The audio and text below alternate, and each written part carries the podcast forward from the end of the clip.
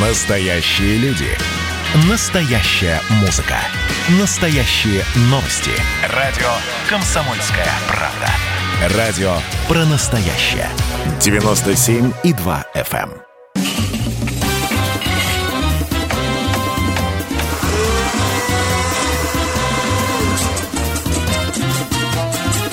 Субботний рецепт. На радио «Комсомольская правда». Сегодня суббота, а это значит, что вы уже проснулись и крадетесь в кухню так тихо, как тигр в джунглях. Ведь муж и папа на кухне – это событие в жизни семьи. Особенно, когда он весь талант и все свое вдохновение тратит на завтрак, который готовит сам. Завтрак прекрасен тем, что он легкий, питательный, свежий.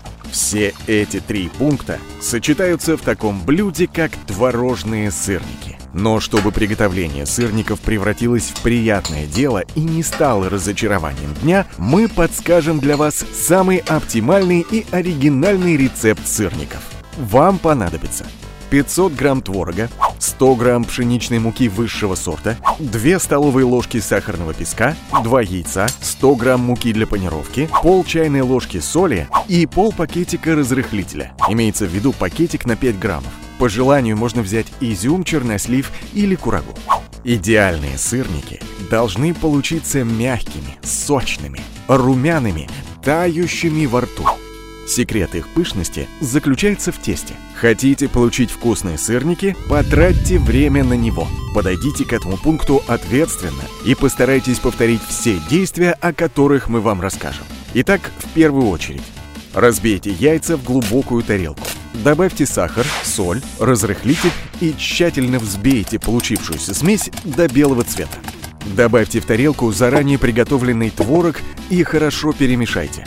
По вкусу можно добавить в тесто изюм или мелко порезанный чернослив с курагой. Добавили? Перемешайте.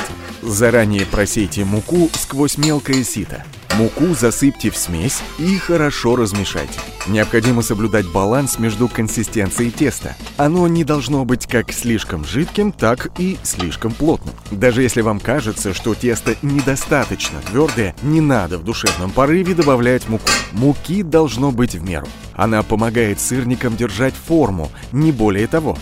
Переизбыток муки может повлиять на вкус и сделать сырник жестким. Когда творожная масса станет оптимальной по плотности, то смочите руки в воде и разделите смесь на шарики. Идеальный шарик должен быть без трещин и повреждений. Наступило время каждый шарик приплюснуть рукой и сделать из него плотную шайбу толщиной около 1 сантиметра. Вот так, собственно, в ваших руках вырисовывается форма классического сырника. Эти шайбы нужно обвалять в муке, не забывая стряхнуть излишки. Помните, излишки всегда вредны. Они могут подгореть. А за количество дыма на кухне вас никто не похвалит.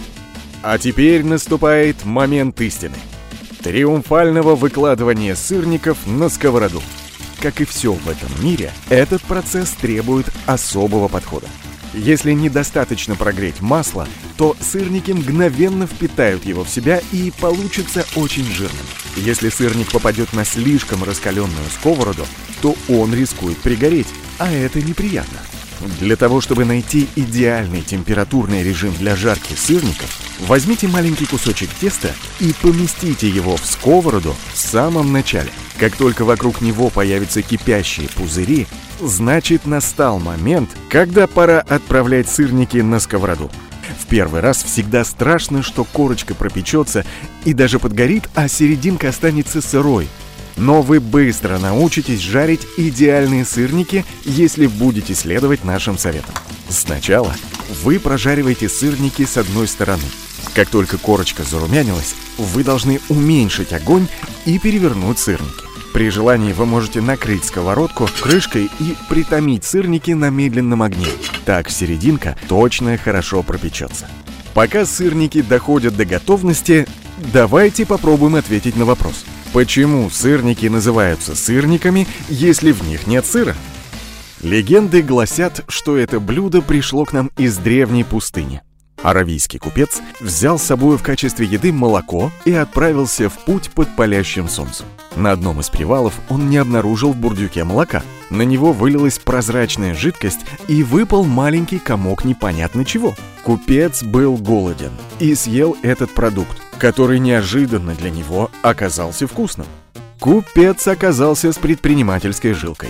Он не забыл свой опыт, а поделился им с друзьями и родственниками, которые стали делать сыр на продажу. Почему сыр, если это творог? Потому что в те времена все продукты из сырого молока называли сыром. Именно под этим названием творог узнала римская знать и простые люди. В Древней Руси творог тоже назывался сыром, а все творожные продукты – сырными. Готовили тот сыр, то есть творог, из простокваши. Скисшее молоко прогревали на печи, сцеживали сыворотку, а получившуюся творожную массу перекладывали под пресс. Для увеличения срока годности эту процедуру повторяли, получая твердый творог, который хорошо хранился в прохладном погребе. В сыром виде этот продукт есть отказывались, и хозяйкам приходилось изобретать рецепты приготовления творожной массы. Так появились горячо любимые сырники. Пока мы вспоминали историю, наше блюдо стало идеальным. Готовые сырники сначала выкладывайте на бумажные салфетки. Так с них стекут излишки масла, и они станут менее жирными. Сырники лучше всего подавать теплыми. И лучше всего, если их будет много. Кстати, обязательно заранее найдите остроумный ответ на вопрос ваших детей, почему в сырниках нет сыра.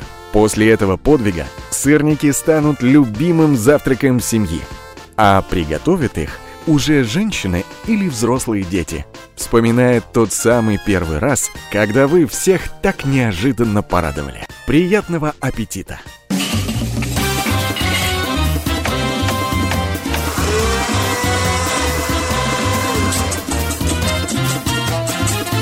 Субботний рецепт.